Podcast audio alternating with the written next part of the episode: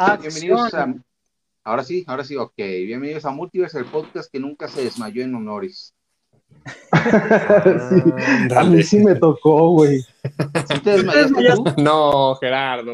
No, no, yo no me desmayo, nunca me he desmayado en mi vida, pero gracias a Dios, ¿verdad? Porque, pues sin olvidar que este podcast es católico completamente. Este, no, pero sí he visto que personas se desmayan, güey, como que es muy impactante ver a las chavas de la, de la banda, los chavos de la banda, no sé. No, a mí me tocó a mí- que, que se desmayaran en, en los honores de la primaria o en la escuela, pero sí que se desmayaran en el servicio militar. Ah, Y sí. diario, diario los profes la excusa es que no desayunó, Ey. Ujú. Ujú. Güey, es y lo despiertan, faltó. y lo despiertan con una coca, güey, también. Ándale, es que le falta cara, azúcar al niño. Sí. Le falta azúcar. De por sí está obeso. azúcar. sí. De por sí está obeso y le das esa madre. Y la enfermera, pues la enfermedad no existe en las escuelas, es un mito, güey. No, no, no, en las escuelas No, mexicanas no. Es doña Mari, la de la limpieza, o la maestra que se salió de medicina en medio del estado. Ándale, la maestra que, que no completó Sí, medicina. güey. Oye, pero en serio, a ver, vamos a develar este mito. ¿Por qué se desmayan en los honores? ¿por qué? No, Si es que a veces porque sí es- no Ah, es es que a ¿por veces estás bajo el sol, güey, y no mames, estar ahí No, es que a veces quieto. sí es porque de, de verdad no desayunaron. O sí. O a veces Se les baja la presión. que. Sí, o sea, por lo mismo a Sí. lo mejor cenaron mal y no desayunaron y pues, pues, obviamente el cuerpo necesita energía y ya. No, me acuerdo una vez ya. en la primaria que este un compañero se estaba así este pues, batallando para mantenerse firmes y la maestra le dijo que, oye, por- párate derecho. Y ya le dijo párate derecho y se cayó. Ya fue la gota que derramó el vaso, güey. Sí, sí, no. La es- presión, el estrés. Sí, no, Sí, es-. Oye, o a Ah. veces cu- cuando ponle que no se desmayen, va, pero a veces pasa que se ponen alto, se paran alto su bandera, va. Uh. No sé, la verdad yo no me fijaba en eso. yo tampoco, Iván. Yo tampoco, Iván. Este. Ah, se culeros.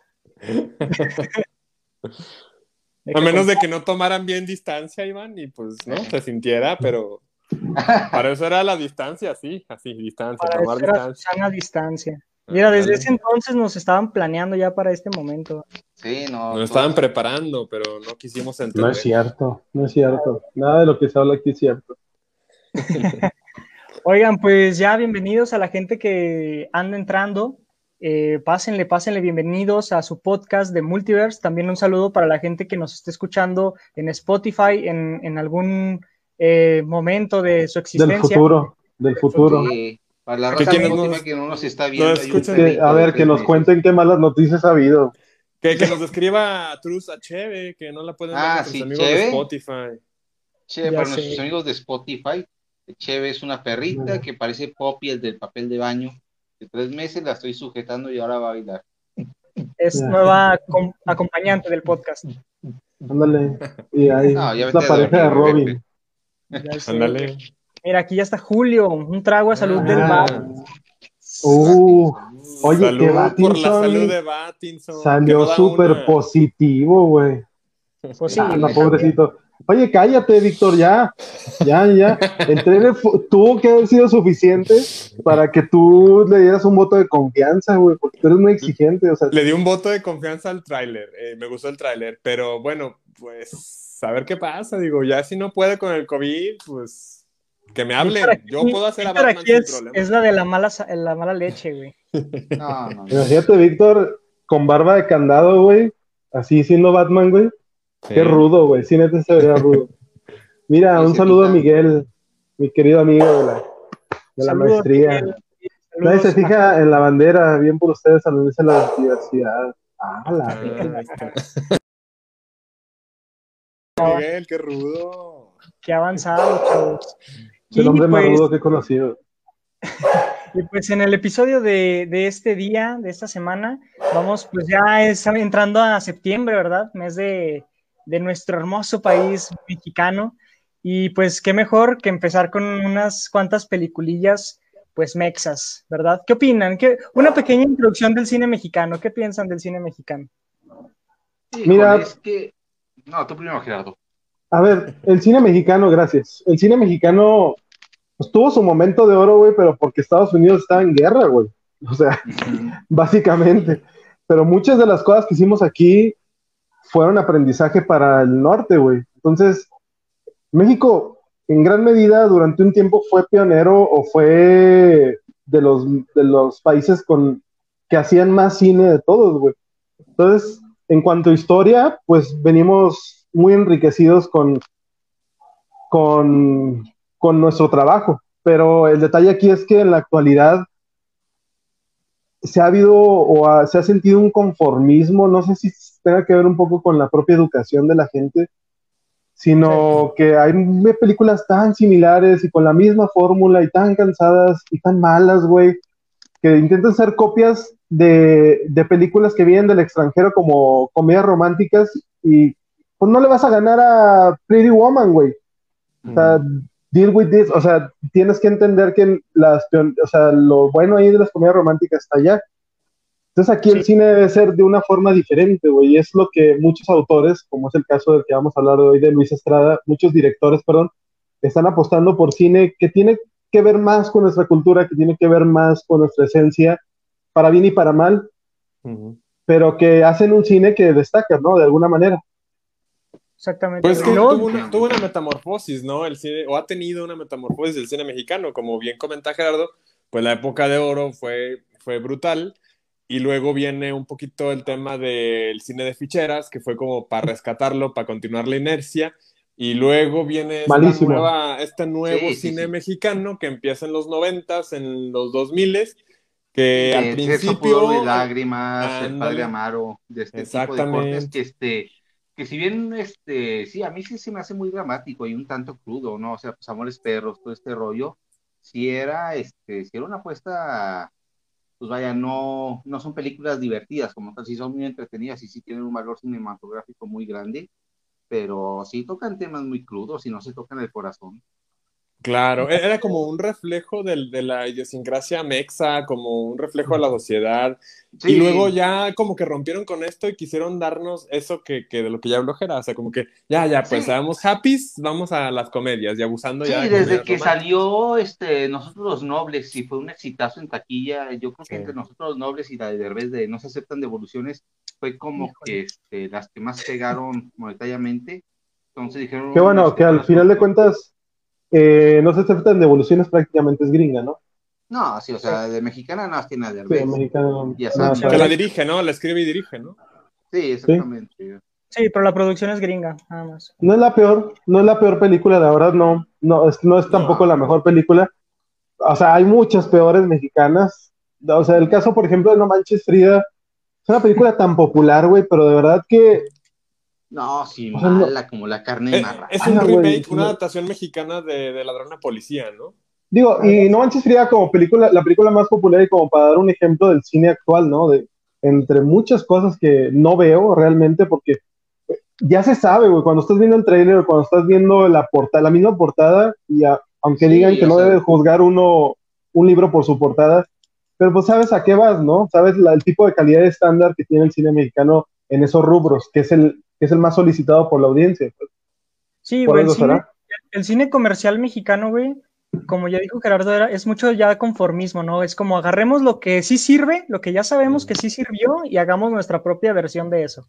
Y es así como, güey, hay tantas propuestas, Mexicanicémosla, ¿no? Tropicalicémosla y ya hay un chingo de No, propuestas es este- independientes muy buenas que pues deberían darles más chance o más este, visibilidad. Y pues no, pues es que tristemente también lo que la gente quiere ver es No Manches Frida y, y ese tipo de cine. Entonces, pues, ah, pues hay que seguir dándoles de lo mismo, ¿ah? Si es lo que más consumen. Este, por esto, yo creo que las plataformas de streaming van a jugar un papel importante en estos temas. O sea, películas como este Roma o Ya no estoy aquí ni en chiste hubiera funcionado en taquilla mexicana, pero en Netflix este pegó bastante. Hubiera estado interesante, ¿no? Verlo, a ver qué tal. Y que en cuanto luego- al género de terror no ha sido muy explotado por los mexicanos. Por ahí No, kilómetro que 31, desde kilómetro- kilómetro 31 que Ajá. estuvo bien de, de, De Lemon, ¿verdad? Ajá. Sí, es Lemon de Film. Billy Rosbar. El año pasado salió una, una buena, ¿no? Que habían Ah, Belzebub, sí, que estuvo más o menos. Que estaba más o menos, pues bueno, ya mínimo ya lo están explorando por ahí, ¿no? Ándale, Estaba- pero, pero no, no habían tan tantas como a lo mejor, este, sí, de comedia romántica, que es lo que el Cañitas, güey. 90%. No, Cañitas. Es No, malísima. Cañitas. Ni, ni me No, la. No, No de Carlos Trejo. ¿Dónde dejas cañitas? Pero, por ejemplo, la Miguel última aquí, película. este, ah, sí, Miguel aquí en vivo dice la última película mexicana a la que merece llamarse eh, película es Arráncame la vida. Sí, podría ser que sí. Sí está buena. Sí está buena. Sí está buena. No es mi favorita, pero Sí, pues claro. date, Miguel. Si a ti te gusta, pues si a ti te gusta, dale. te digo, date. Así una canción ¿no? Pues reggaetón. Si a ti te gusta, dale. Si Dale. te gusta el reggaetón, dale.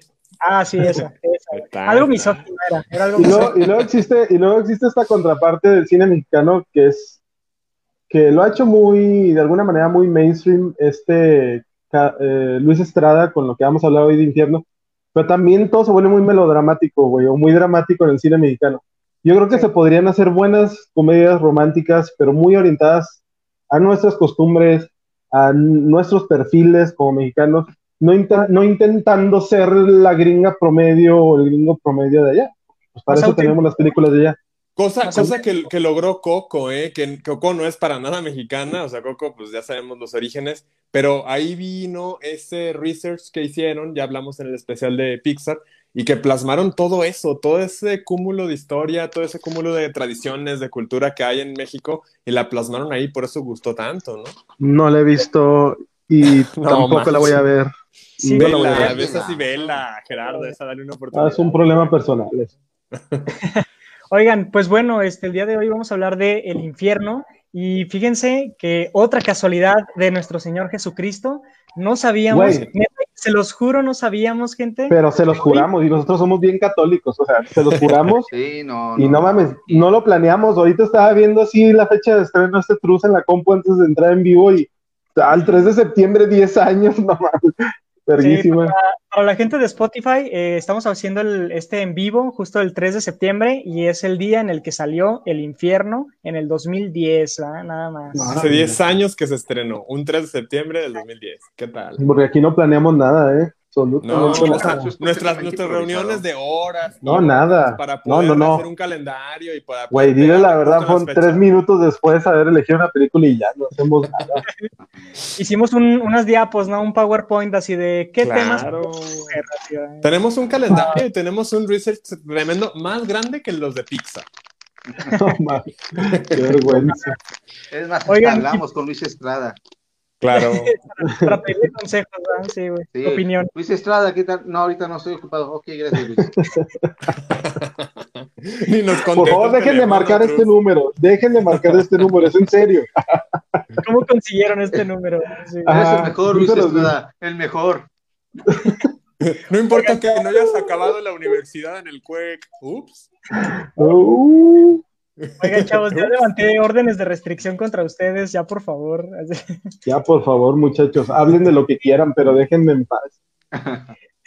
Y pues bueno, antes de, de empezar a hablar de esta película, pues, ¿qué vamos a beber el día de hoy, chavos? ¿Qué traes? ¿Qué Pues traes mira, hoy? hay que, hay que darles un saludo y un agradecimiento a nuestros amigos de Beer Box por mandarnos en esta ocasión, mira, un jabalí, ¿eh? Y jabalí porque está potente, está chévere, está potente, tiene 8% A ver. por ciento de alcohol. Ahí está. 8% de alcohol. Ah, Es que es lo que les Ujú. comentaba, es de está- está Primus, ¿no? De la, de la cervecería Así es. Primus.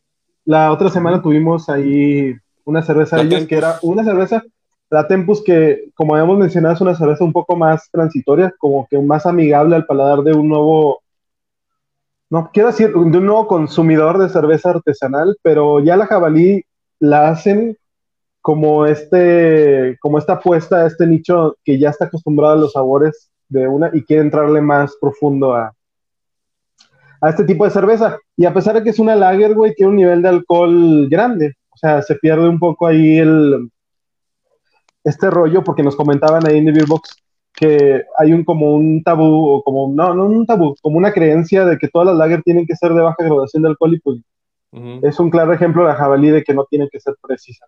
Sí. Es clarita, ¿no? Es, es la jabalí Hellsbock, a ver si lo pronuncié bien, Hellsbock como de Hells del Infierno, como nuestra Mm. película que cumple, dice, o sea, todo está planeado, nuestras horas de Todo, aquí están, todo o sea, la cerveza planeado. Hellsbook, Infierno, Infierno que se estrena el 3 de septiembre, todo está planeado, pero bueno, No, esta cerveza planeado. que tiene una presentación muy interesante, mira la botellita, qué curiosa, qué bonita Está está, chiquita. me recuerda el Tony Cole un poco, no te creas.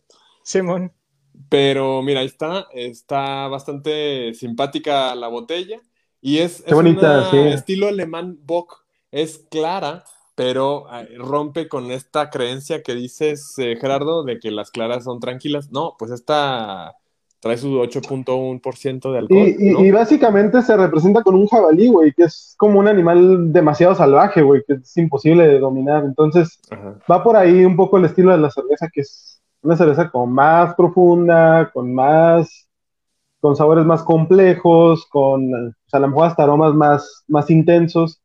Y pues yo es una cerveza que sí la he consumido, incluso le he regalado a mi esposo una vez en su cumpleaños, le, le regalé unas jabalí, Uf. y son verdaderamente disfrutables.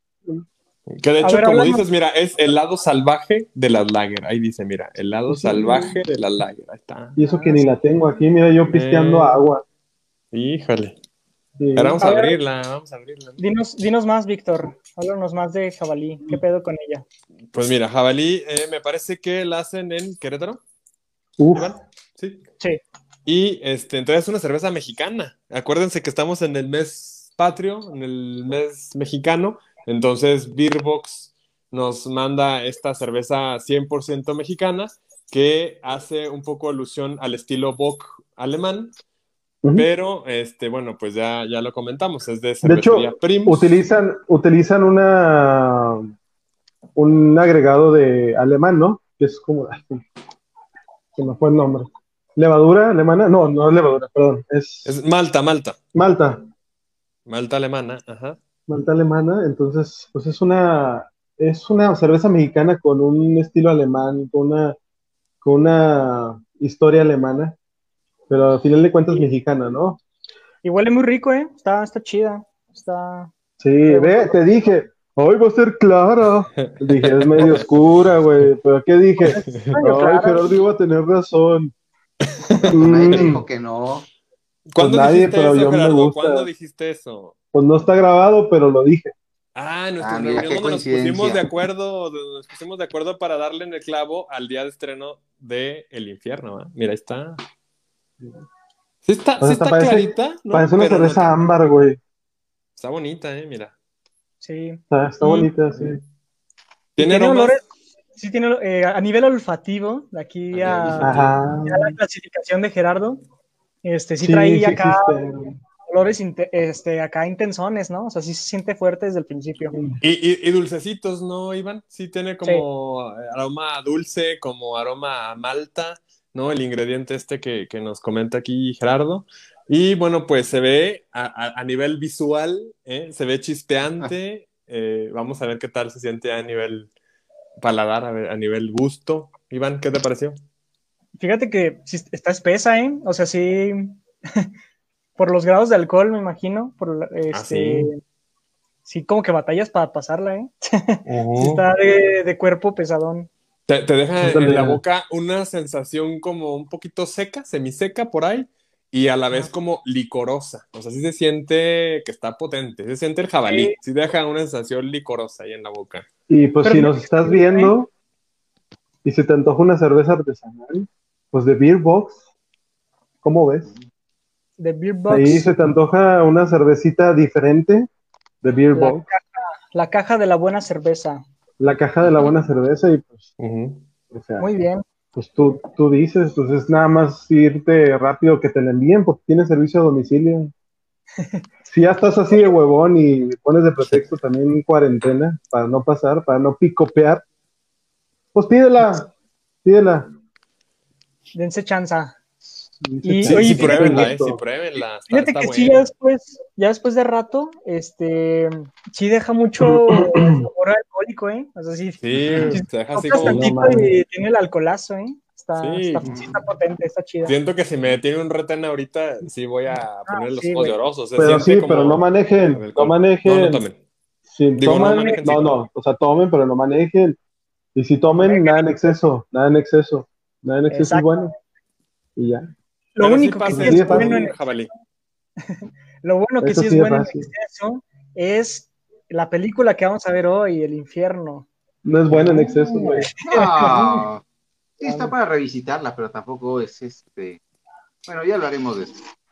Sí, pues bueno, entrando un poquito de lleno a la película del día de hoy, que es El Infierno, como ya pues lo comentó acá este buen Gerardo, es una película dirigida por Luis Estrada.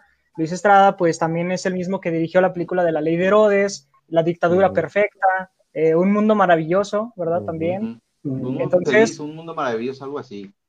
Es Sí, un- sí, primero, primero viene siendo la dictadura perfecta, ¿no? En alusión un poquito al tema de Carlos Salinas de Gortari. Luego. No, No, bueno, no, no, no. No, no, Ah, perdón, la no, dictadura no, no. perfecta es la última, ¿no? Es la ley de Herodes, Sí. la primera. Sí, La ley de sí, Lores la- es la, la primera. Perdón, De me, me- me equivoqué, me, me, se me cuatrapearon las fechas, pero sí, es la ley de Herodes, es tipo la crítica a Salinas, luego viene Un Mundo Maravilloso, que es cuando estaba Vicente Fox, Sí, Y ya el infierno es cuando las la guerra- llamadas este, políticas neoliberales. Luego viene la crítica a Calderón y la crítica a Peña. Este, exacto. Híjole, hablar de Luis. Estrada es imposible sin politizar porque su, su filmografía es muy política, es una, pues son películas de protesta. Son películas pues, muy, sí, muy real, güey, ¿no? Muy real. Ujú. Sí, sí, no, exagerado, pero sí, o sea, con base de situaciones que nos pasa a todos como mexicanos. inspirada. Y por ejemplo, pues bueno, él como también ya grandes directores que hemos hablado como, no sé, Tim Burton o eh, Martin Scorsese, que tienen siempre a su actor así como que de cabecera. Sí, no, no. Pues aquí también Luis Estrada pues tiene a Da- Damián Alcázar, ¿no? O Damian Gran Alcázar. actor, gran actor, diputado, Sí, sí, creo, también. Ale, Alex. Eh, como legislador sí está más o menos. Como No, legislador, sí está pues, pésimo como legislador, pero como actor sí, mis respetos. no, Sí. Sí, se actuó muy bien, la neta, el güey. Que, que aquí entre nos, no es, por, no es por echar el chisme, pero me enteré. No, no. Eh, no, un, un secreto que tengo, bueno, no es secreto, es un- una curiosidad, es que eh, crucé, cruzamos miradas y estuvimos a menos de un metro de distancia, eh, Damián Alcázar y yo, estuvo así Sí, como bien sí, sí. Wow. Te quiero, te quiero interrumpir, güey, pero bueno, le- para la dictadura, dictadura perfecta, para la película, eh, grabaron muchas escenas aquí en Durango, güey. De Sí. hecho, yo Sí. una, una tarde, una tarde iba pasando caminando allá por la Plaza Cuarto Centenario, me parece, donde está la estatua de Benito Juárez aquí en Durango, Durango. Y estaban filmando la escena, una escena con Damián Alcázar y con esta, ay, la que salía en telenovelas de TV Azteca, no me acuerdo cómo se llama esta actriz, que hacía una, no, Ah, mames, ya, Martí, a ver. sí, ya para las últimas escenas, ¿no? Sí, Sí, es- y me, me pidieron ayudar eh, de gritar, presidente, o sea, me pidieron el staff que estaba ahí filmando, güey, ellos estaban en, en la parte de arriba del edificio de gobierno, eh, que ahora es el museo de Pancho Villa, y estaban ahí como arriba. Entonces me dijeron, ah, te po- me po-". y sí, dije, es la primera vez que participo en algún plato, en algún rodaje de una película y, Era, Qué y padre. me sentí bien, sí, me sentí chido. Fue Sí, una experiencia muy yo- surreal. Sí, yo, porque yo vi esa película y dije, oye, como que el extra 37 no está gritando bien, ya vi. Ah, sí, no, no, no, y la cagué, obviamente. A ver, me otra vez, gritaron. no está afinado ese chavo, no está Que al afinado. final de cuentas después lo, hacen en pro- lo, lo combinan en postproducción con otras voces, ¿no? Lo repiten, pero bueno, duplicaron el tu punto. voz, Gerardo, como mil veces. no creo que mi voz haya Le han alcanzado, de haber pero puesto un efecto ahí de ardillita y. Este, y aparte me quedé en dos tomas, güey, yo me fui a la verga, dije, nada, ya, tengo que hacer cosas. O sea, yo soy más importante que una película que de Luis Estrada. O sea, ya salí en esta parte de la película de poder. Pero sí, Oye, imagínate- esa, esa película. Imagínate los editores, güey, así este, viendo así a los extras, ¿no? Gritar y luego, oye, qué gran voz tiene ese extra, ¿no? El extra Ajá. 85, brutal, No, y, debería ser. y las, y las cámaras en ningún momento nos tomaban nosotros, las cámaras estaban dirigidas a- a- al balcón, pues, donde Y, el y- grito. y qué bueno, Gerardo, porque si no hubieses metido a la producción en un gran problema con los continuistas de que aquí está Gerardo y aquí ya no, aquí está y aquí Aquí ya ya no. ¿Qué pasó con este No, chavo? No, pues, Ese se chavo fue, tan se fue el simpático. 85. Ese no, me lo conseguí. Me lo consigues. Sí. Imagínate que te hubieran querido conseguir para hacer doblaje o algo así, así de, no mames, tiene una gran voz, güey. Yo creo que ya se están yendo por las ramas, muchachos, y pues es algo que a mí pues no me gusta, ¿eh? La oportunidad de hacer doblaje profesionalmente y la cagaste, güey. A Porque te fuiste, porque te fuiste, güey. Y, Oye, pero, pues, pero bueno, que nos diga Iván por qué cruzó miradas con, con Ah, sí, no, eh, esta vez fue más eh, cercana, fue hace un año, creo, o dos. Eh, vino, vino a la universidad a dar una plática, yo ni sabía, como que lo trajeron para darle una plática, pues a los chavos de comunicación, me imagino. Y, y yo, y, y a donde iban es el auditorio del edificio en donde yo este, llevo las clases, ¿no? Entonces yo iba bajando así de las clases normal, güey, y vi un chingo de gente, güey, y de repente acá Damián Alcázar así pasó, güey, y me saqué de onda, dije, ah, cabrón, ¿qué pedo? El Benny, el pinche Benny. El Benny, güey, me dije, ¿qué pedo, güey? Y Pasa y, ya toda la raza entrando al auditorio, güey. Sí lo quise saludar, con pero el como hombro, que- órale, güey. Sí, güey, sí, güey. Nada, güey, panié bien, bien cabrón, ¿no? Estaba así como que me trabé y dije, no, no supe qué hacer, güey. Se me pasó pedirle la foto. Pero, pero sí ha venido varias veces, ha venido una que otra Sí, vez. como- bastante. ha dado pláticas también para los chavos que, que estudian cine ¿Sabes- y ese ¿Sabes pedo, quién ¿no? también, güey? Kuno Becker, güey. Ah, no mames. Ah, sí, qué padre. Bueno, Gol. volviendo al infierno. Bueno, antes de, antes de entrar de lleno con el infierno, sí me gustaría, hace rato hice un chistecillo, pero pues quiero, quiero quemar un poquito, no quemar, digo, pero sí mencionar esto que a lo mejor este, no, no mucha banda sabe, pero perdóname, perdóname mi Luis. Eh, Luis Estrada no terminó la carrera, estudió en el UNAM. Que es el, el Centro Universitario de Estudios Cinematográficos, y estaba ahí chido, echándole ganas, pero no terminó, era de los que se la pintó. Vamos, no necesita terminársela. Él, tiene el don, él tiene el don, él tiene esa crítica política en las venas y pues le sale chido sus, sus películas, No, no sé, y cosas no- muy y no. Y no solo director, güey, porque es director, productor, escritor. Al menos de sus últimas películas lo es, güey. Habemos muchos que sí terminamos y estamos este, haciendo podcast así con mis amigos, ¿verdad? y ya, y este vato tiene Lo tomaré como un cumplido, Iván. ¿Tú Güey, cómo pues- te llamas? Es un pues, cumplido, fue- con mis amigos, con mis amigos. Le fue mejor que a varios graduados de la UNAM, güey, también. Sí, no, a varios sí. que están este, Pues creo que tampoco terminaron la carrera Alfonso Cuarón y este Chivo Lobeski, ¿no? También Bueno, estaban en UNAM. Ahí caemos El en el tema del, del talento, ¿no? El talento nato. O sea, que no que que que salgan de las carreras. Así. Esa es la lección, no, no hagan sus, este, sus prácticas. Eso es Estamos en México, moderno. estamos en México y, y aquí este, el salirte, el improvisar te da muchas veces más. Y, y eso to- lo toca en el infierno. En No, el infierno quisieron hacer las cosas bien y, y, pues bien no se les dio nada, ¿no? Entonces, Oye, y, junto, junto a Damián Alcázar, pues también estaba esta chava Elizabeth que Cer- Cervantes, Elizabeth Cervantes, que interpreta a Lupita, a su Guadalupe. cuñada, ¿no? A su cuñada que luego fue su pareja, ¿no? a la A su cuñada, que pues cuñada, guion esposa. Sí, Sí, porque, no. porque México, pues sí. Este, y pues obviamente Joaquín Cosio, ¿no? Que pues, oye, Bárbaro. es el- ¿Es El Cosío o Cosio, güey? Cosio, Ya. ¿no? Tiene acento en la I, ¿no? Cosío. Cosío, ¿no? Es Sí, Cosío. sí, creo que yo es cosío. Yo Pero digo que descosió, de descosió el pantalón porque está bien. Muy probablemente estamos equivocados. Muy probablemente. digamos de Cosío. Pues sí, bueno, acento en la I. Es Este chavo- este chavo dio imagen pues al cochiloco, güey, que ya también se volvió un personaje Este chavo. para, Hombre. para México. Oye, pues es Que, que- que se lleva muchos, en muchos momentos se lleva la película. Ahora era el, el actor de, de secundario y, y le quita un chorro al Benny. A ver, muchachos, No. pero vamos a, vamos a centrar un poquito. ¿De qué va la película? Dale, dale piso, Gerardo, dale piso. Espera, espera, Le voy a dar espera. piso. Me gustaría nomás eh, mencionar, pues bueno, de que Joaquín Cosi- Cosillo, este, también ya es eh, elegido para muchas películas internacionalmente, como ahora va a ser Suicide Squad, ¿no? Que de hecho, Cool, que de hecho el director James, James Gunn lo reconoció pues por el cochiloco, güey, ¿no? Y le contestó en. Twitter. Sí, la- fue un personajazo, fue un personajazo que lo posicionó en esfera mundial, sin Sí, problema. claro. Está en DC, ¿verdad? ¿Qué tal eso? Ah. Entonces, pues bueno. Ahora sí, continúa, Gerardo, por favor. Pues bueno, El Infierno sale en 2010, que fue una época bastante dura para nuestro país, que todavía seguimos viviendo una etapa muy dura, Muy digan lo que chistosa. digan.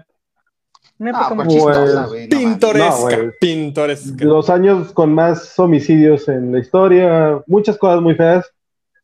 No sé si es política, no sé si no vamos a entrar en esos detalles.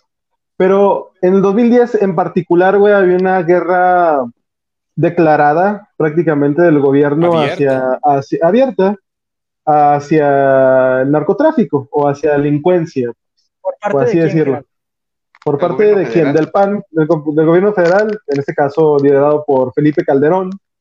Pero Saludos este, sí, incluso, incluso nosotros, como bueno, al menos en lo personal, yo sí sentí que eran épocas muy duras. que había balaceras cada, cada mes, cada diario cada a veces. tercer día, caray. Cada tercer día. Entonces, vivimos una, una etapa muy caótica como, mexicanos y eso se retrató de manera muy, por así decirlo, muy, muy bien, muy, muy aterrizada por parte de Luis Estrada en una crítica no solo política, sino social. En una película que nos llega con con frases icónicas como una cosa es una cosa y otra cosa es otra cosa, como ¿dónde está el verdadero infierno, güey? El infierno, pues es lo que estamos viviendo, güey, porque de alguna manera la película va de, un, de una persona que en su juventud, como muchos mexicanos, tienen que emigrar a otro país para buscar una mejor calidad de vida y como lo es el mexicano promedio, pues elige a nuestro vecino Estados Unidos y después de 20 años donde promete ayudar a su hermano, donde promete ayudar a su familia, regresa sin nada, güey, regresa derrotado, que aunque no tenemos mucha información del personaje de Benny, de Benito García, creo que se llama así, no me acuerdo muy bien. Benjamín, ¿no? Benjamín, Benjamín, García. Ah, este, vuelve, pero vuelve pues derrotado, güey, tratando de encontrar una mejor vida aquí en México, pero pues se encuentra con una realidad bastante pesada, güey. Entonces, y con y con promesas rotas y con un hermano ya fallecido, un hermano que, que pues se dedicó al narcotráfico en vida y que al fin de cuentas encontró la muerte y dejó a un sobrino que en su honor le puso también Benjamín. Eh, este, y, cuando, cuando, vuelve, pues se encuentra con esa realidad y con toda su, su, esfera social, pues está vinculada para bien o para mal en el narcotráfico. Entonces, no hay mejor amigo, güey, por eso es tan carismático, que no hay mejor amigo que, que Cochiloco, güey, porque es un amigo de la infancia de Benny, se lo encuentra. Y si se dan cuenta, güey, él eh, me eh, invita a, Benjamín.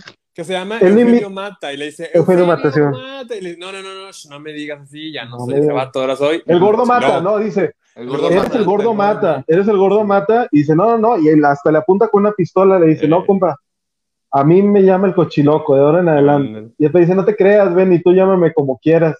Se nota que hay una amistad verdadera y no llega diciendo, ah, güey, vente, vente al narcotráfico y nada, sino que ven y por circunstancias del, personaje se ve la necesidad de entrar a, esta mafia y qué fácil, ¿no? Qué fácil que una persona sea corrompida por el poder y lo hemos hablado muchas multitud de veces. Pero se nota que piensas que, que Ben iba a ser un personaje súper aspiracional, de que no sucumbe ante el poder, pero pues al final de cuentas se convierte en un asesino, güey, porque es lo que es. Y pues si quieres seguir contando la película ustedes. Que, al principio el personaje tenía, o sea, tenía miedo, o sea, no le Sí, sí estaba reacio a la idea de este de seguir el camino de su hermano y de sus compas.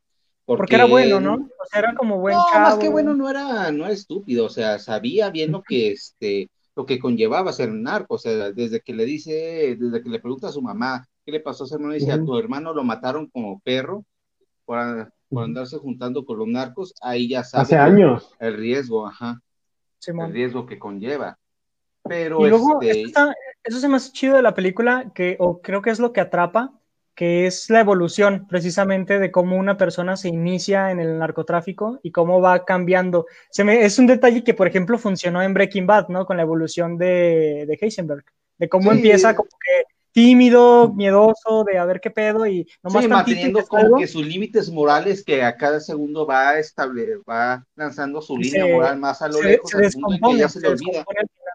Exactamente. Sí, o sea, un poquito parecido a lo que es el arco del Joker, es este, pues el, el, arco del villano, ¿no? Que cada momento se va descomponiendo más y olvida, pues sí, o sea, sus límites morales, sus valores y todo este rollo, al punto en el que ya, pues es, al final de la película ya es un asesino y ya, pues le da igual matarse para lograr sus objetivos.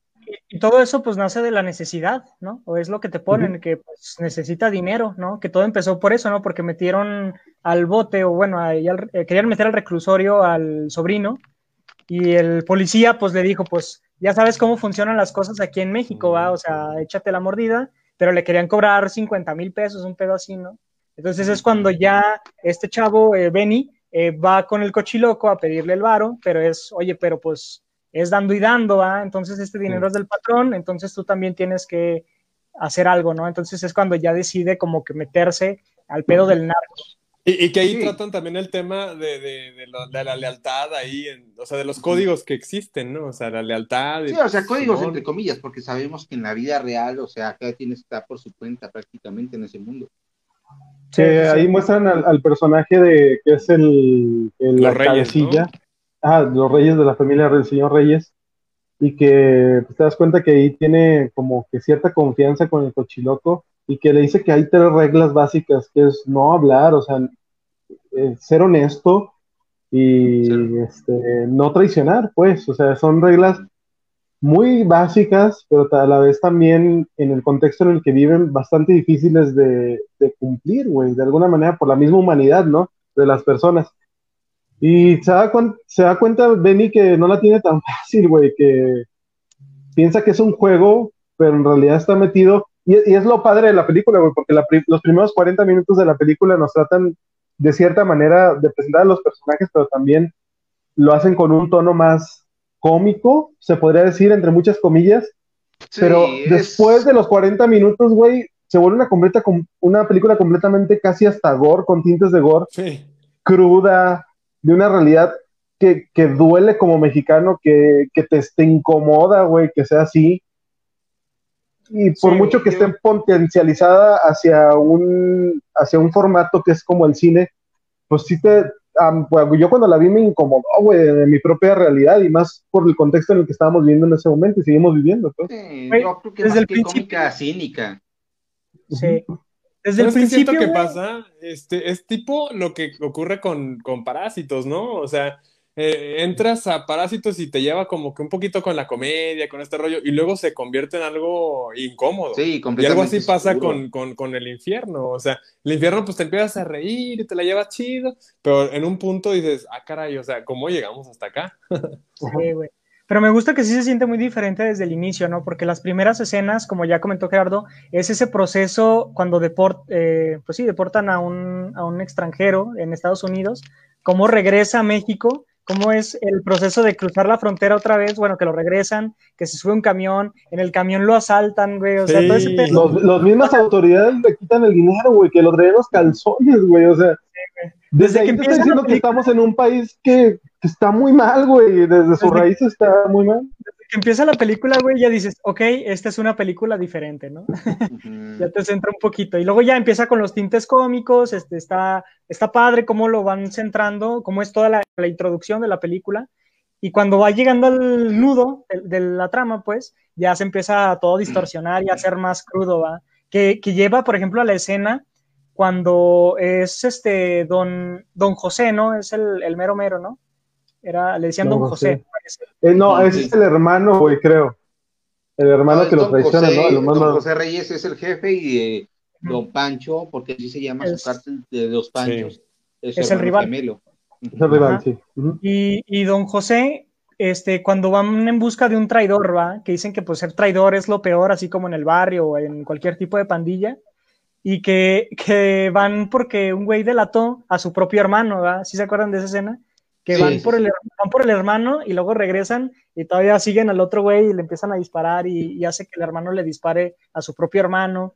Todo ese desmadre y luego como don José le corta las manos, o sea, todo el proceso de tortura de los narcotraficantes. Sí, no, es, es, este, muy gráfica y muy cruda, o sea, es... Irreal, ¿eh? Es muy realista. y crudo en su contexto y este, pues sí, o sea... Y es, y es la parte de la película donde... pasa en la vida real. Perdón, perdón, tú, tú, tú, Cruz. No, ya acabé, Dani. Ah, perdón. Y es, y, es el, y es el ejemplo claro, o en ese fragmento de la película, es que te muestra las consecuencias reales que hay en este ámbito, ¿no? O sea, el hecho de que hayan torturado a una persona y todo este feeling tan oscuro, güey. Que el cochiloco es un gran amigo y en una escena me acuerdo que va a su casa y que le dice, ah, cabrón, cochiloco, le dice el Benny, pues yo pensé que eras, dice, le, le dice el cochiloco, pensabas que vivía en una cueva y comía carne humana, ¿verdad? No, soy un padre de familia que se vio en circunstancias de tener que trabajar en esto para sacar adelante a sus hijos, güey. Entonces, esa es una crítica social en ese aspecto. No, no quiero decir que México sea en su totalidad así, porque nosotros como mexicanos sabemos que tenemos muchas cosas muy buenas y muchas historias muy positivas que contar, pero si el, si el objetivo de esta película era retratar esa parte de México que es tan real, güey, pues lo ha logrado, güey, y lo logra de una manera pues bastante entretenida, bastante efectiva y bastante cruda. Güey, ¿y qué huevos? ¿Y qué huevos de sacarla en ese año, va? Justamente. Sí, no, no, no. Yo creo y, que y, aparte era el bicentenario y el, y el centenario, ¿no? Sí, que yo no me acuerdo muy bien, yo no me acuerdo muy bien cómo, cómo reaccionó el mundo en ese momento a la película, pero, pero no sé si se acuerdan ustedes. Por ejemplo, bueno, ahorita que ya está más de moda hacerla de pedo por todo, este, ¿cómo ven ese rollo de que se normaliza eh, la delincuencia o la narcocultura, porque ya hasta le dicen que es cultura. Es que mira, ah, hay una diferencia de, cómo toca el tema. Por ejemplo, yo siento que este narconovelas como lo que es El Señor de los Cielos, este, La Reina del Sur o Rosario Tijeras, sí fomentan una narcocultura porque te los presentan a ellos no únicamente como protagonistas, sino como héroes. Como los Robin Hood, ¿no?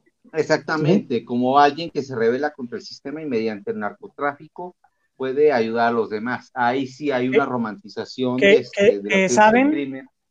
Por lo menos saben, eh, Truz, Gerardo y yo sabemos que, que sí pasa, ¿no? Porque nos ha tocado ir a la sierra con rollos religiosos y lo hemos visto de cerca, güey. No, sí, o sea, no podemos negar que sí hay infraestructura, carreteras, iglesias, escuelas, que sí han sido financiadas con dinero del narcotráfico, eso es una realidad, pero igual no es justificación para decir que lo que hacen está bien, que es como lo toman estas narconovelas. Y, a mí me gusta... también es tema de, de, cultura y de idiosincrasia mexicana, porque en la misma película te retratan y te plasman algo que es risorio para el resto del, del, del, mundo, para otras latitudes que no sean latinas, porque los latinos medio entienden la situación, pero los padres, no, los sacerdotes bendiciendo las armas, el clero ahí presente como fuerza, o sea, el presidente municipal a un lado y el, y el, chido era el, el, y es que, y es que unifica, todas unifica todas las partes, unifica todas las partes de un país, güey, el Estado, la iglesia, güey, este, pues todos, güey, porque, porque todos somos parte del problema, güey, o sea, todos somos... la corrupción, ¿no? La corrupción que, ataca a cualquier nivel y a cualquier grupo, ¿no? Que parte de, parte de México. Y no mames, güey, algo que me gustó mucho, bueno, pues no, me, no que me gustó, pero me fijé mucho más bien, es que no te lo dicen, pero gráficamente te ponen mucho la, la incoherencia, güey, del pueblo mexicano de, por ejemplo, cuando cada vez que iban a matar o iban a hacer su business, se daban la bendición. Ya ven que es, recalcan mucho, recalcan un chingo, y cada cosa que van a hacer es, oye, dame la bendición o mi bendición. A mí me encanta una parte, güey, que ya cuando ven y pues empieza a ver los resultados de este negocio que también es muy fructífero económicamente y va y, le regala una televisión. Ah, y bueno, no. Bueno, no, no es, muy, es muy debatible que sea fácil. Es muy Pero bueno, rápido, quiero decir como. Pero rápido. sí, es muy, sí, es muy rápido. Entonces, como que llega con su mamá, le entrega la tele, le entrega un fajo de dinero y ya se va en la camioneta y de repente la mamá lo detiene y le dice, ¿qué mamá? Se me olvidó la bendición. Y dice, no, Nel, mi vecina, su hijo, le mandó un Walman. Yo quiero un Walman. Dice, ¿cómo no, madre? Lo va a tener. Ah, venga, sí, entonces ahora sí le doy la bendición, güey. Pues qué hipócrita, señora, ¿cómo ves?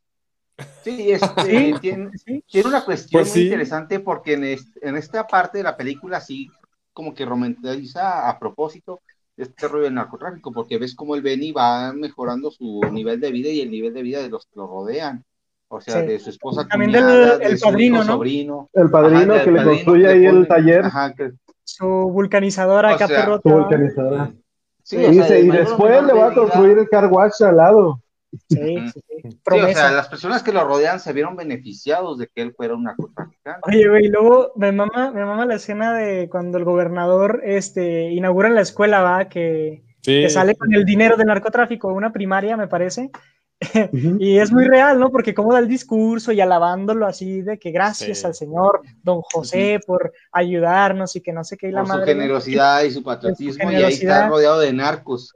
Sí, güey, con, las, con los pinches cuernos de chivo. Y luego las niñas, ¿no? Que obligan a las niñas a que le lleven las flores. Y luego una banda, un norteño se pone a tocar el como el himno nacional y así, güey, culerísimo, güey, que es como realmente Culerísimo. sucede, ¿no? O Así sea, pasa en esos eventos, así pasa Sí. igual. Y después güey. el color de la el cuerno de chivo güey. de lado para, para ponerse a saludar a la bandera. sí. También que ahí como que entra mucho en clichés, güey, porque hasta el, el color de la película, o la paleta de colores, como le, Ah, decimos nosotros los mamadores, de- Amarillo. este es sepia, güey, es sepia, ocres, ocres, sepia. es ocres, cafés, güey, ahí. Y yo les quería preguntar, Ajá. yo les quería preguntar, por ejemplo, ¿ustedes han visto la serie de Narcos? Sí. Yo, yo no, Sí. yo no, Yo- yo no yo la he visto. tampoco. Buena, buena, buena, eh, recomendada, no, por cierto, recomendación, Narcos. Mira, es mejor que todas estas mamadas de narconovelas, pues lo Sí. siento. Sí, Mira, no, es que yo no he visto- toque de que más que fomentarlo, sí te muestra una realidad. O sea, no podemos decir que el narco no deja dinero porque estaríamos mintiendo. Pero Ahí de estas- repente como que exageran y pues Ajá. interpretado por Diego Luna y como sí, se vuelve un poco ahí algo aspiracional, Sí. pero pues no tanto, ¿verdad? No, no, al final se muestran las consecuencias. Sí, pero por ejemplo, mi duda aquí es, eh, bueno, yo no he visto Narcos, pero Narcos, pero por ejemplo, ¿se siente un ambiente similar al ambiente como de, de esta película? No, Así yo pesado, que el infierno crudo. sí llega a ser más crudo.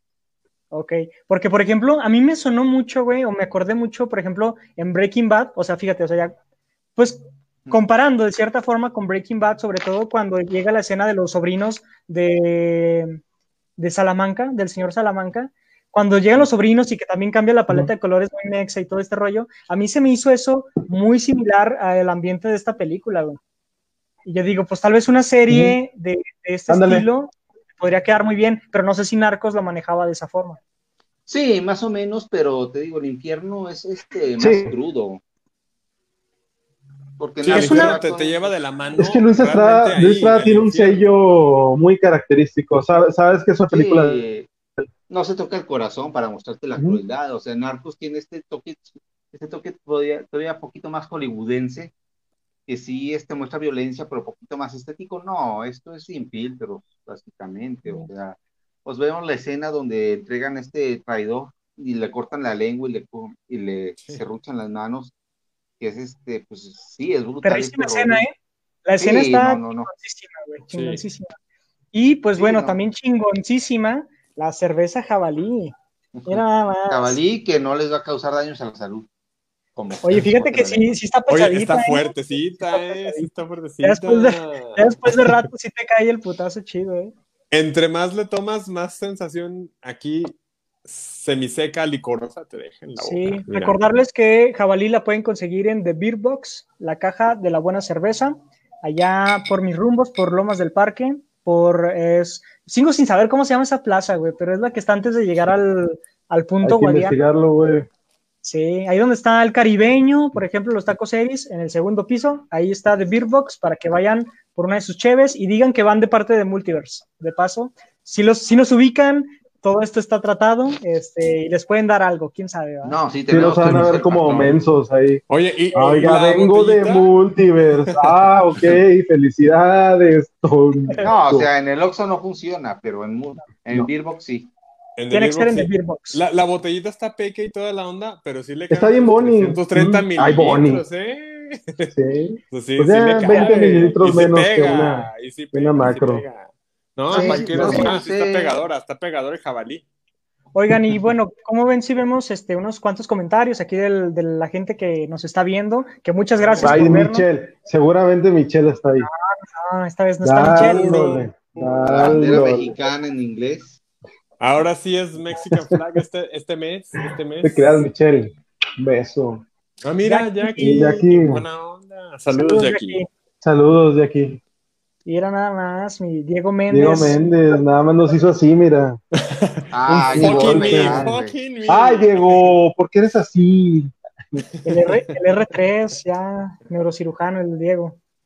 ¿Y quién más? Ay, ay, ay. Uy, saludos, Bianca. Y, la que anda ahí liberando la tarjeta. Que el otro jueves no nos dio. No nos vio. Me dijo, no nos vio. Dijo, no, pensé que era el sábado. Dos semanas diciendo que es el jueves. Ya son los jueves. 12, este, los eh, jueves, jueves. Abel, Abel Villalba, los dejo que ya empezó el Pasquín. ¿Qué chingados es el Pasquín? No, sé. Abel, se que. Es primero, para la mota. Qué guapo, Abel y todo, pero no, no entendimos. Primero que, nada, te llamas Abel, güey. No sé, no sé por qué te llamas así. Pero es que la, la se pronuncia, güey. Se llama Abel, güey. Estoy con Cosi, con Cosio y con Abel, güey, pues No, yo, güey, pues escriban bien pues sus perdón. No, güey, pues sí te pegó ya papás. atacando, atacando a la no- gente que comenta. A Ya, ver, por favor, Pasquín Iván, también lleva compórtate. acento en la I como No, ya tío, tranquilo. No, a ya, ver, Iván. A No, ver, ya tío, tranquilo. Adelma. Mira, Adelma. También, también, Saludos. saludos. Parece chiste, pero es anécdota de mi México mágico. Sí, cierto. Así no, es. está Sí, sí. Donde vivimos, en el infierno. Ah, no. Hay cosas peores, créemelo. Definitivamente. Feliz, feliz mes patrio. Por eso estamos hablando de esto y vamos a estar todo este mes platicando de películas mexicanas para que nos comenten, ¿no? Y nos digan, Sí, entre a ver qué nosotros, quieren. y nos digan cuál quieren que platiquemos aquí y cuál les Como para chocolate ni de pedo la vuelvo a ver, eh. Está bueno y todo, pero guácala. Pónganos aquí en los comentarios, este, pues qué películas se, se les ocurre para poner las Ah, votaciones. no manches Frida, ni la uno ni la dos la vamos a ver. No, por favor, no, no, no, no, Manches, no, Frida, no. Vamos a obviar, cabos, vamos a obviar esos comentarios. matando cabos. Películas- Uf, matando cabos. Puede ser. Ok, puede ser, puede ser. Y pues muy bien, este, volviendo al infierno. eh, Ah, ya son todos los comentarios, güey. ah, güey, Ah. tampoco somos tan famosos. Ah, no mames, no, vámonos ya. ¿Cuántos, cuántos nos Oigan, falta? este, este, no sé si sintieron que la película se volvía cada vez más oscura conforme pasaba el tiempo. Sí. Que al principio Es, era es- más es- es que es comicona lo y que, ya. lo que platicamos, ¿no, Trus? ¿Cómo O es sea, el desenlace? ¿Cómo es el Es el desenlace? de la proceso como, No, ya, como de el Benny, punto de- ¿no? Ya llega un punto Desde- de no retorno, que es cuando matan al hijo del patrón, que los agarran en un motel porque alguien da un pitazo. Entonces Ovidio. ya de ahí es bajada, o sea, cualquier momento cómico ya acabó. Aquí es este ya. pura crudeza, porque este no solo es el funeral Y después, este, todo, todo se va a la mierda cuando matan al hijo de los reyes. Sí, Sí. al JR ya cuando este es asesinado por los Panchos, el cártel rival, ya es este caída en picada y es este un golpe de realidad muy fuerte para el Beni y para todos sus compañeros, que antes de esto se te mostraba esta visión un tanto romántica de lo que es el narco, de cómo va ganando un chorro de barro y todo este rollo, pero ya en ese ahora- punto ya es este, ya disfrutaste, ahora vienen las consecuencias, sí, no, ahora ya viene lo bueno. Sí, Y es y, este- y de hecho matan Sí. a- al hijo de, de don José porque era, hacía equipo con el cochiloco, ¿no? El cochiloco sobrevive y pues obviamente eh, don José culpa al cochiloco porque era su Sí. compañero y dice, pues, ¿qué le pasó, güey? O sea, no mames. Y a forma de venganza, que pues es el razonamiento lógico del narco, este, pues van y matan a, a un hijo, ¿no? De, del cochiloco. Ok. Van, van y matan a un hijo del cochiloco, después Y, el y- y cochiloco ya empieza dice, esta, sí, este, este círculo vicioso de... de Sí, es, una amo, bola, ¿no? es un copo, es un copo de nieve que resulta una gran bola de nieve al final. La, la ley del talión, que se da mucho en el narco, ¿no? De que, ah, te metiste conmigo, me mataste a un... Ok, ahora voy yo, güey, o te mato a tu hijo, ¿ah? Te mato a tu hijo, Y y, luego él, y es- él es, me voy a vengar y ahora te voy a Ajá. chingar a ti, pero pues ya el cochiloco aquí salió perdiendo y, y le hacen un funeral pues típico, ¿ah? Ahí, a los Sí, dos. no le hacen su corrido y todo como es este muy tradicional Oye, de esta ¿qué- ¿Qué, cultura. qué- qué otra cosa, güey? Otra cosa se me hizo chido ese, esa separación o esa, ese, ese choque de contraste, se podría decir, güey, cuando le hacen la tumba eh, primero al diablo, al, al- al hermano, ¿no? Al que es una, es acá un monumento acá chingón, güey. Es distinto, Todo es distinto alrededor. a todos. Todo alrededor así jodidísimo, güey, así de que se Sí, nota. puras dónde- piedras. Puras piedras Sí, güey. amontonadas. Y Oye, spoiler, al final hecho- de de cuentas hecho- terminan siendo tres, tres ataúdes, ¿no? Iguales, muy ostentosos. Simón. Que, que, que de hecho, Tres el, tumbas, el cochiloco pues, sí existió. ¿no? Creo que sí está basado en algún personaje del narco De la- real. Sí, yo creo que el sobrenombre sí lo es un narco real, pero pienso que tan basado esté en su vida. Sí, güey. Y luego, sobre todo, ya, este, bueno, después de que muere el cochiloco, pues ahí es donde ya las cosas se ponen más tensas para el Benny, ¿verdad? Y, y ya es donde, ¿qué pasa? Van, ya no me acuerdo mucho de esa parte, pero van, van por él y lo, lo torturan, ¿no? No, fíjate, lo que pasa es que mataron al hijo de, del patrón. Entonces él dice, ya, Sí. estoy hasta aquí, ya vamos a acabar con esta guerra, les ofrezco este, 100 mil dólares por cada hijo de, de mi hermano y les ofrezco 200 mil si encuentran al vato que nos traicionó.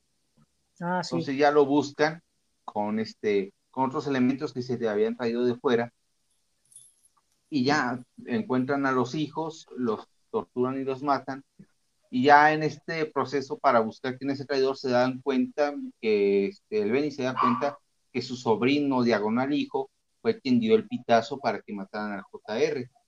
El lo va a diablito. confrontar, ajá, al diablito, lo va a confrontar y le pregunta por qué hiciste esto. Dice, no, pues es que de don José, el hombre para el que trabajaba el Benny, es el asesino de su hermano. Que es este, pues muy buen giro para la película, porque todo Sí, este sí, tiempo el Benny estuvo trabajando para los asesinos de su Para hermano. él. No, y sobre después- todo Benny estaba buscando a los responsables desde ese, ese es el hilo conductor a ese plot twist final, que Benny, su primer propósito que tiene llegando a México es encontrar qué pasó con su hermano y quién lo mató y por qué, bajo qué circunstancias. Y todo se desenvuelve en que las personas con las que está trabajando pues fueron ellas mismas las que, las que mataron a su hermano. Y no tanto porque sean malas o buenas, güey, sino porque así, así es el juego ahí. ¿Sí me entiendes? Sí, claro. Sí, sí, no, o sea, es una realidad y, Y es, si estás este, ahí, sabes. Los gajes del oficio, ¿no? Y, y después de eso es cuando ya el Benny ya trata de, de Sí, el Benny mueve todos sus recursos para poder salvar a su familia. Que spoiler, spoiler, pues el único que logra salvar es su sobrino, todos los demás es Sí, porque matan, matan a su, a su cuñada, que después era su esposa. Su o su esposa. mujer, pues. su cuñada esposa y, Y- este, Y, y de ahí eh, fue cuando ya lo empiezan a torturar, porque me acuerdo, bueno, de eso, de que lo torturan. y es y que lo- él para antes de en este rollo les habían ofrecido a ellos un este un programa de inmunidad que decían ustedes confiesan todo lo que tiene que ver con su patrón nosotros le damos protección de testigos como el gabacho entonces Sí. él dice pues ya es la, un- la última oportunidad que me queda por este rollo entonces va y al final resulta que el plot twist que para México nunca es un plot twist que resulta que el gobierno federal está coludido con el narcotráfico. Entonces, al momento de, este, de delatar a su patrón, pues su patrón se entera por parte de las autoridades que según esto debían arrestar.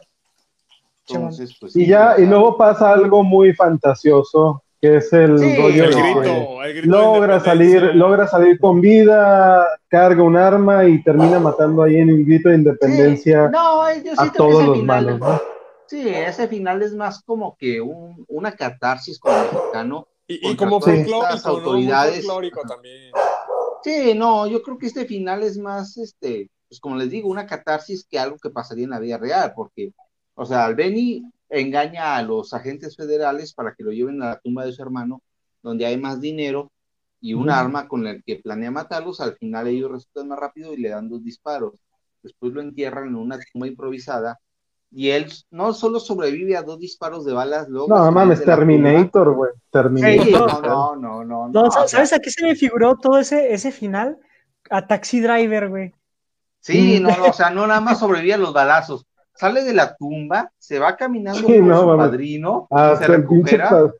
De hecho, de hecho, en Taxi Driver está la escena donde se mete entre la gente así para dispararle al, al que era el presidente, ¿no? O al gobernador, algo así. Ah, Era- aquí está Benny. Aquí está Benny. Era una escena muy parecida, güey. Y está chido también como este tipo de Revenant, ¿no? De que ya estaba medio muerto el vato y cómo llega todo así jodido con el padrino y luego cómo lo cuida, cómo es todo el proceso de que se sana y luego ya ahora sí voy a chingarte en, en el Sí, mero día de la no, eh, Sí, sí. este, también tiene un tono muy western en esta película. Sí. Pero pues es, Sí, es- bueno, está padre, o sea, dices, bueno, obviamente ahí ya se sale de lo real, pero, Ah, pero- sí, ya es que Es ficción, día manejaba un tono ficción, muy, ¿no? este, a lo mejor muy exagerado, pero realista. Aquí, es- este final sí no soy muy fan de este rollo de que haya podido sobrevivir a los balazos y haya podido salir Sí. todo este rollo. sí, es como, como lo ideal, ¿no? Como lo que y no, y no, y conforme, y no conforme con esto, güey, de que ya balacea a todos, hay un epílogo, un pequeño Sí. epílogo en, en- la historia donde Eso se viene ve, siendo como en la edición especial de Blu-ray o de DVD, ¿no? pues ahí en la YouTube que yo vi está, así. que el, que el sobrino al final de cuentas vuelve a caer en este error de, dedicarse a eso, o vuelve a, por la misma sociedad y vuelve a, a ser llevado a este camino y visita las tumbas de su tío, de su papá y de su mamá, que las tres son iguales, ostentosas, y se ve que es un, pues un arco, pues. Sí, porque es el entorno en el que creció y es este la única, pues que la única forma de vida que se le presentó que podía darle, pues vaya, redundando un nivel de vida decente. Y así termina, ¿no? Realmente la película, bueno, Sí, eh, dispara, dispara al, a don José, que, que termina siendo, A ¿qué, don güey? El gobernador, un pedo Sí, el como- alcalde, o sea, mata, el a don, alcalde. sí, mata a don José, al alcalde anterior, A todos. a, sus- a todos los a su mata, seguridad, a la policía, al padre, o sea, como una especie de, Y, pues como les digo, una toma- catarsis contra todas estas autoridades corruptas. sí, y hay una, y una toma muy, muy, muy perrona, güey, que es el cadáver ya de don José acá encima y que la sangre chorrea sobre el Ah, escudo, chorrea el escudo. Ah, sí. sobre el escudo de la bandera, güey. Eso está perrísimo. Es un, bueno, es un detalle estético muy padre, güey, la neta. A ver, y sí, sí hay películas más profundas, y sí hay películas más violentas, y Claro. sí hay películas mucho mejores, con mejor onda cinematográfica, pero hay que admitir que Infierno es un gran ejemplo de que algo puede triunfar mercadológicamente hablando, güey, y que habla de temas, pues que tristemente son reales, güey, y que va- te van a pegar. No, sí, Entonces- yo creo que es este equilibrio entre este, el cine comercial y este, pues algo De autor. mensaje. Ajá, sí, Pero sí, que- sobre que, todo- tuvo, que tuvo un alcance muy grande en todo el mundo, o sea, porque sí muchas bandas lo vio alrededor del mundo muchos- y sí fue como, oye, neta, así de folclórico es, oye, así de irreal es, oye, así de risorio es, pues sí, es la realidad. ganó muchos Sí, premios. güey. Sí, sí. Y yo Sí, creo que algo que le dio un plus es que en, este, el gobierno como que quiso, este, si bien no prohibirlo, censurarlo, sí Ujú. este, poquito callar este, la promoción, porque si recuerdan no hubo este, ninguna promoción en televisión, ni Sí. en otras películas, ni en radio. Fue, Sí, güey, pues este, sí, recordemos- fue de las primeras películas que- mexicanas que se promocionó fuertemente en internet. A ver, Hubo como, polémica, da- fue como, polémica. Como dato duro, ganó mejor película en los Ariel del 2011, eh, mejor dirección, mejor actor por Damián Alcázar y mejor ac- coactuación masculina, obviamente Joaquín Cosío. No, Pero también hay, hay varios este, inter- eh, actores muy buenos como María Rojo y Ernesto. Gómez Cruz, que también son grandes actores y que le dan, bueno, entre varios, Mario Almada, Alfonso Figueroa, Jorge Zarete. Sea, hay muchos actores muy buenos y muy representativos de, de nuestra cultura, ¿no? Sí. No, y pues fue muy importante, sobre todo para la época en la que salió, ¿va? cuando estaba todo, sobre todo aquí en Durango, pues estaba muy caliente el asunto. está ¿va? bien feo. En el norte en general, pero sí, o sea. Y aparte Sí, era, este- era bicentenario y centenario, o sea, Del, del- motivos. 2010, ¿no? O sea, el 2010 cuando la, la época estaba más culerona. ¿va? Sí. Y pues bueno, ya la última escena también eh, es cuando el, el diablito, el hijo, pues ya su mamá está muerta, su familia realmente ya no está. Entonces él, él sale esta escena de cómo está con las tumbas de su papá, del Benny, ¿sí? ¿Y de quién más era? Sí. La otra, la otra. De su De, su tío, de su papá y de su mamá. Su mamá. Pues ya lo, ya lo había comentado. Ajá, sí, cierto. y su Entonces, padrastro. No, sí, no, sí pega la cerveza, pues. Sí, sí, pega. Slash, slash padrastro, sí, cierto. Es tío slash padrastro. Tío- Su tío padrastro. Tío padrastro, güey, no. tío padrastro, solo en No, México. está bien, está bien ¿Cómo? ese rollo. ¿Y cómo, ¿Y cómo el vato, o sea, termina con eso y sale el diablito ya este, yendo ahí con su rifle, güey, su camioneta con las placas de Texas, ¿va? obviamente, y ya mata, bueno, sale disparando a madres y, y ahí se acaba, ¿verdad? Muy chingón. Pues la descendencia del narcotráfico, ¿no? Que pues son los niños que crecen, sobre todo eso, ¿no? No sé si. Ajá, que sigue Sobre- y que todo- heredan, heredan los rencores y heredan los problemas y No sé si heredan se las acuerdan- venganzas, ¿no? No sé si se acuerdan de esta escena en la que el cochiloco y, y Benny van a intercambiar este, pues, dinero por droga y con un pollero, pues, una mula, perdón, este, y sale la, la mula, el actor sale con un niño y el niño es el que Sí. entrega la droga. Entonces es como, güey, pues se enseña a los niños el, el oficio, y es lo que les sigue, es lo que ellos que aprenden. esa mula, esa mula es interpretada por alguien, ¿verdad? Por alguien importante, alguien del folclore de las películas rancheras. El cine de oro, ¿no? Acá. Ajá. No, no es, no es del cine de oro, no es cine de oro. Sí, es poquito de ficheras porque sí es como de la Es más para época. acá, ¿va? Es más para acá. Ajá. ¿Cómo se llama Sí. él? Bueno, no, Ay, Pero sí. Es un actor Y- muy, híjole, pues sí se me fue. Sí. Hay una es. disculpa a la gente que nos ve, Luis Estrada, te fallamos. Como Pero siempre decimos, no sabemos Luis nada ni de cerveza ni de cine. Por eso Luis. Estrada no quiere comentar. no- con- Todos los capítulos teléfono. mencionamos eso, ah, no sabemos nada. Mira, perros. no, nada. No nos comprometemos a nada. Mira, Arturo- aquí- sí, aquí en vivo nos pone Amores Perros. Va, que, Híjole, que- sí la estamos considerando fuertemente. Hay que ponerla en votación. Sí, en. Instagram van a hacer las votaciones para que nos sigan. Mira, Dalia, una amiga desde la primaria. Chicuarotes, güey. Sí, hay buen cine. Ya no estoy aquí, Pues también está fuerte. ¿eh? ya no estoy aquí, está chida. Es- de Eso. Net- en, las- en Voten, Netflix voten, están las dos, por cierto. Sí, hay que ponerlas en votación y ya ustedes nos dicen cuál. Órale, órale. Ya, sí, Eh, 20 películas en votación. ¿De qué años? 2010 es la película. Sí, ¿de qué años? Iba Dice a Alberto- saludar con un Alberto. insulto. Alberto Cuevas dice, iba a saludarlos con un insulto, pero no conozco. Ah, Ah, vamos, Alberto. Es- tú es- puedes. Tú no, lo, no lo puedes. conozco, güey. No lo Libertad conozco. Líbrete, líbrete, libre, libre, libre, libertad. Insúltanos, tú dinos lo que quieras. Tú güey. dinos lo No, que es un quieras. primo. Primo, te amo. Insúltame. Edelma, ¿qué, qué dice, ¿qué dice aquí Edelma, Víctor? Si Ah, nos puedes mira, dice, dice que no nos vayamos a reír. O sea, ya los conoce de cargadotes. No se van a reír.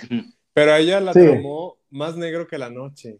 No, pues sí. Sino algo más Es que el reciente, título- el título está muy-. Pitero. Ah, el crimen de Padre Amaro El crimen también está muy. Ah, muy morboso. También es del, de este nuevo cine mexicano que todavía tocaba temas escabrosos. El crimen del padre Sí. Amaro. Fí- Fíjate que para ser más negro que la noche, pues sí está cabrón, ¿no? Sí. Sí, pues, más negro sí, que la noche pues. no, Adelman. Pero el crimen del Padre Amaro te la concedo. Ah, mira, Los Caifanes de 1966. No, Arturo, buena. no, no vamos a ver películas Estás de yendo Es- muy atrás, Arturo. Este ¿no? año creo que murió el actor de Los Caifanes, ¿no? No, Caifanes sigue tocando. Ustedes no, Toca- y tocan chingón. Caifanes todavía. Alucarda, sí, cierto, la hija de las tinieblas. Esa película yo la vi en, en televisión abierta, en un canal ahí de, de cine mexicano. Está. Cine latino, ¿no? Ujú. Eh, Something, something like Alucrada, alucada, carda. Alucarda. A sí referencia pega a- jabalí, a sí Luc- pega jabalí, ¿eh? la fórmula secreta de 1900. No, ya, ya, Arturo, ya, muy. basta. Muy atrás, indie, ¿eh? Arturo, Muy indie, Arturo, muy muy atrás. Sí, muy indie, sí te estás viendo bien hipster. No, no te creas, pues están buenas. Todas esas que mencionaste, Marta. Co- Uy, mi prima, te amo, prima. Saludos. Oye, Marta, era mi vecina. saludos. ¿Qué pasó? Sí, era tu vecina, sí, sí, era tu vecina ya. Este, ¿qué, ¿quién más? Este, ah, Rojo sí, Amanecer. Arroja Amanecer, no, peliculón. Sí, Esa- esa la estamos- está buena. Estamos platicando Truz y yo de, de precisamente esa película. Le comentaba a Truz, güey, a mí me la pusieron en sexto de primaria, güey. O sea, fue, fue realmente muy impactante, güey. Sí. Ver a mis Sí, compañeros llorar sí. por el final de esa película, güey. No, es que no es para niños ese rollo. O sea, yo creo que sí es ¿Por qué te la ponen en sexto de primaria? Ya sé, güey. ¿Qué- A ver, ponle colegio, todavía, rápido. Es para ampliar, el último grado de secundaria. Ponle, pero este, era para ampliar No, nuestras sí, mentes y desde chiquitos Porque- decirnos, a ver, a ver, el Sí, pedo está y- así, chavos, el pedo está así. porque le dije, Oigan. O sea, aunque no es muy gráfica, sí es muy cruda. Fíjate cómo pasaste mi primo de ya cállate la verga. De Arturo Ríos. Santa, Sangre. ya. Santa Sangre es buena. Santa Sangre es buena. No hay Es que no hay confianza. Siempre, aquí siempre hay confianza, Alberto. Tú Aquí todos son libres, principio. Alberto. Di lo que tú Quiera quieras. perrito. Pues Alberto, no mames. Oye, Arturo, Arturo Ríos le sabe al cine mexicano, ¿eh? Trae Oye, vaga. Arturo. Sí, sí. Arturo, te Trae invitaríamos, pero o sea, no hemos invitado a nadie porque se arma un desmadre, después ni nos entendemos, pero te lo juro que algún día te vamos a invitar. Cuando, cuando sea ya el Arturo. show otra vez este, presencial, cuan- cuando, nosotros nos juntemos otra vez, puede que Arturo sea un in- buen invitado. Sí, Es Sí, que, Arturo, digo, Arturo le sabe al cine mexicano. Gracias sabe. a nuestros invitados anteriores, los queremos, amor para ellos, pero no mames, qué desmadre, güey. Más de cinco personas aquí. Mm, Dice Reyes del Los de. Santo y Blue Demon siempre Uf. han tenido un toque como de película B. Sí, no mames, están culeras. La. Sí, no, es que la neta es Está más, bien. este, tiene más, es el más el rollo histórico, pero te las pones a ver hoy en día, Mira, la neta sí están Fue, chafonas. fue parte. sea, eh, fue es- parte está- están como para, como para estar tomando con tus amigos de cada vez que el santo haga una mamada y ya, shot. Sí, güey. No, pues. Sí, no, es que sí es más, eh, sí, la neta, como películas así por sí solas, no, la verdad no me parece nada entretenida. Se inventen, porfa, a Laura, a Laura Carolina. Ah, una amiga que sabe mucho de cine también. Ya está prometida, ¿eh? Pero, Órale, va, va, va. Ah, Pero- prometida sí. como Gerardo se va a casar o como prometida. no, prometida aquí en Multiverse, Víctor. Ah. Contextualiza las cosas, por favor. No es tan difícil, Víctor. Dice Miguel Ernesto Garay, la No película. mames, las niñas bien. Te amo, güey, a huevo. Yo, a mí me encantaría hablar de cualquier película de Marty Gareda. Es más, hay que hacer un episodio de no, Marty Gareda, espérate. güey. Ni- Niñas Mal es la de Marty Gareda. Ah, Niñas sí, Mal. cierto, Sí, claro. Niñas Mal es de y Gareda. Quedé como una estúpida, güey. Ya me voy. Sí, de plano. Es la que Sí, se no, mete Marty al Gareda, baño. te amo. Es que se mete al baño y quiere eh, un aborto, ¿qué pedo? Es un... No, la, No, de es perra. Mal, eh, la de Niñas Mal es Marty Gareda, que es hija de un político o algo así, y la mandan a una escuela para refinarla. Sí, no, yo ¿No? soy estúpido, Sale Camila Sodi, comentario. sale Camila eso, Sodi. La del aborto, la del aborto con el gancho es la de perras, ¿no? Una Sí, no, así. perras también. ah, no, perras. Que, Muy que se mete un gancho ahí en el baño de la escuela, güey, para abortar. Esa, esa que comentó Miguel, la verdad nunca la he visto, la de Niñas Bien. 1980, 82, güey, pues no estoy tan viejo como tú, ¿cómo ves? Oigan, y pues bueno, este, pues muchas gracias a las personas que nos han visto hasta este momento. Neta, se los agradecemos porque no sé si sepan, pero tenemos muy bajo autoestima cada uno de nosotros y creemos que nadie nos quiere. Entonces, que el hecho de que cierto, estén aquí, el hecho de que Cierto. estén aquí nos ayuda mucho. No es cierto, No, Iván está proyectando sus, sus, sus así libre, güey. Date, date. Mira. Erendira, Mira, saludos. saludos. Saludos. No, yo sí sé que soy a toda madre. Sí, no, yo estoy muy a gusto conmigo mismo, es más. Mañana dejamos de hacer multiverse. y No pasa nada. No pasa nada. Y, Ya puro pues, bueno, familiar comentando. este, Mi carnala. ya para cerrar, este, pues, ¿qué, qué recomendaciones tienen, chavos? ¿Qué vieron en la semana? Eh, otra, De güey. la semana, híjole, recomendación de algo nuevo, Sí. no, porque yo me reví toda la leyenda de Anne en una semana. Entonces, El Avatar. Sí, no. Sí, Yo- no, yo quedé- No, güey, yo- Avatar muy buena. Yo quedé prendidito del, del especial de la Ah, semana cabrón. pasada, que fue DC contra Marvel y de sus sugerencias de animados, entonces me eché Batman vs. Robin. ¿Cómo- ¿Qué tal? ¿Qué tal? Está más o menos, ¿no? Ah, sí, sí está bien, sí está bien. No es la mejor, no es la No mejor. la mejor, No, no no, es la mejor, no, no, De. Batman yo creo que la mejor animada. Hush, hush, hush. No. Podría ser que no. Hush es una de las mejores, podría ser. No, o sea, para mí la mejor ha sido el regreso del Caballero Oscuro, si no es que Batman la máscara del fantasma. Te la concedo. Ah, bien. ¿sabes cuál? ¿Sabes cuál estuvo intensa, güey? La de Batman Beyond, pero la del Joker. Ah, No, güey, esa esa- también esa es no. buena. No. ¿La vieron? Sí, está padre, el está Joker- padre. El nuevo, el nuevo Joker Sí, es padre. este, es Dick Grayson, ¿no? No, sí, sí. es Robin. Ay, mira, todo el Es giro y Dick. ya, el spoiler. Es Dick Grayson. Sí, ya no la vean, ya. Ah, se crean. Este, ¿y qué más? Este, ¿tú, Gerardo, qué viste esta semana o qué pedo? ¿Qué hay? Fíjate que esta semana no, no tuve mucho tiempo para ver pelis, güey. Fue una semana medio dura.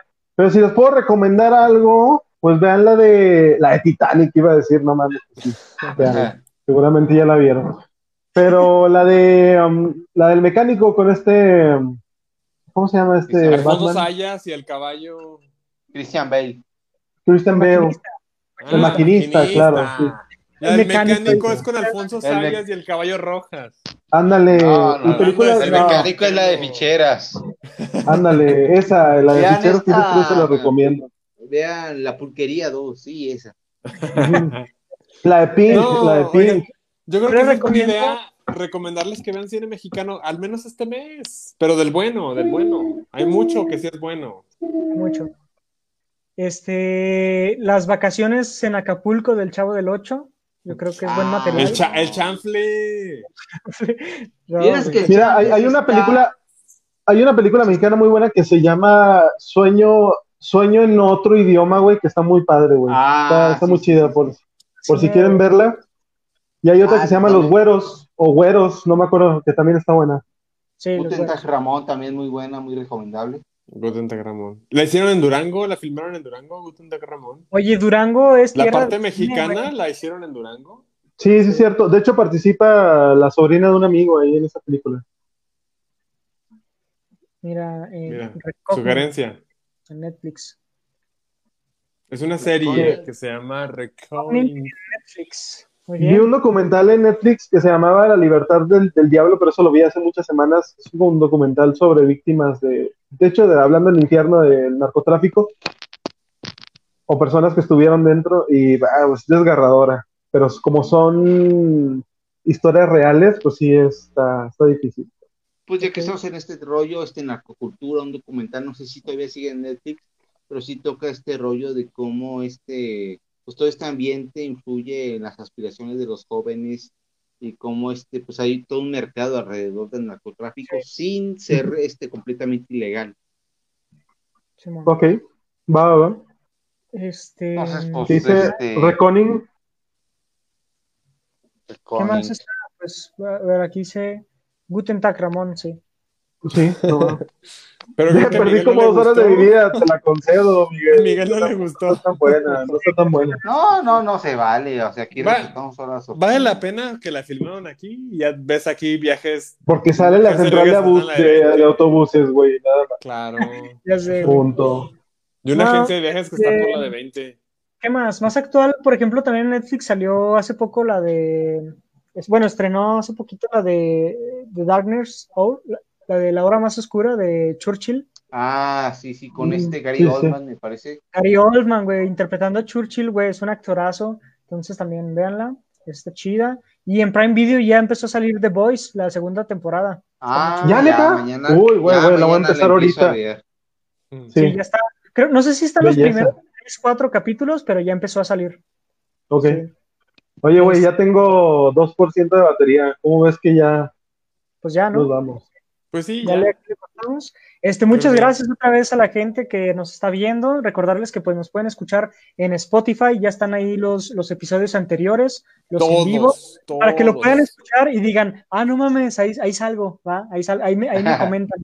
Entonces Ahí ustedes vayan, ahí me mencionan, véanlo en, ahí en, bueno, escúchenlo más bien ahí en Spotify y pues síganos aquí en nuestro Facebook e Instagram, Multiverse MB.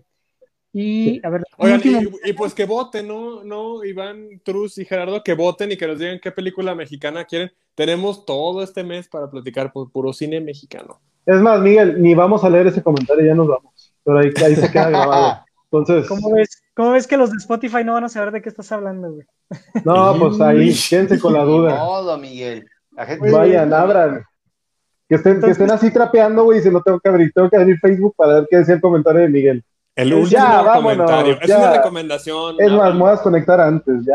adiós. Vámonos y estén atentos en Instagram para ver este, la votación para el próximo episodio. Y neta, neta, muchas gracias y por todo el Sí. apoyo, por todo el, Gracias. el desmadre que se ha estado armando aquí. Los Y gracias a Beerbox. Gracias a Beerbox. Gracias a Beerbox. Adiós. Cámara. Cámara. Adiós. Ya, muchos besos, ya. adiós.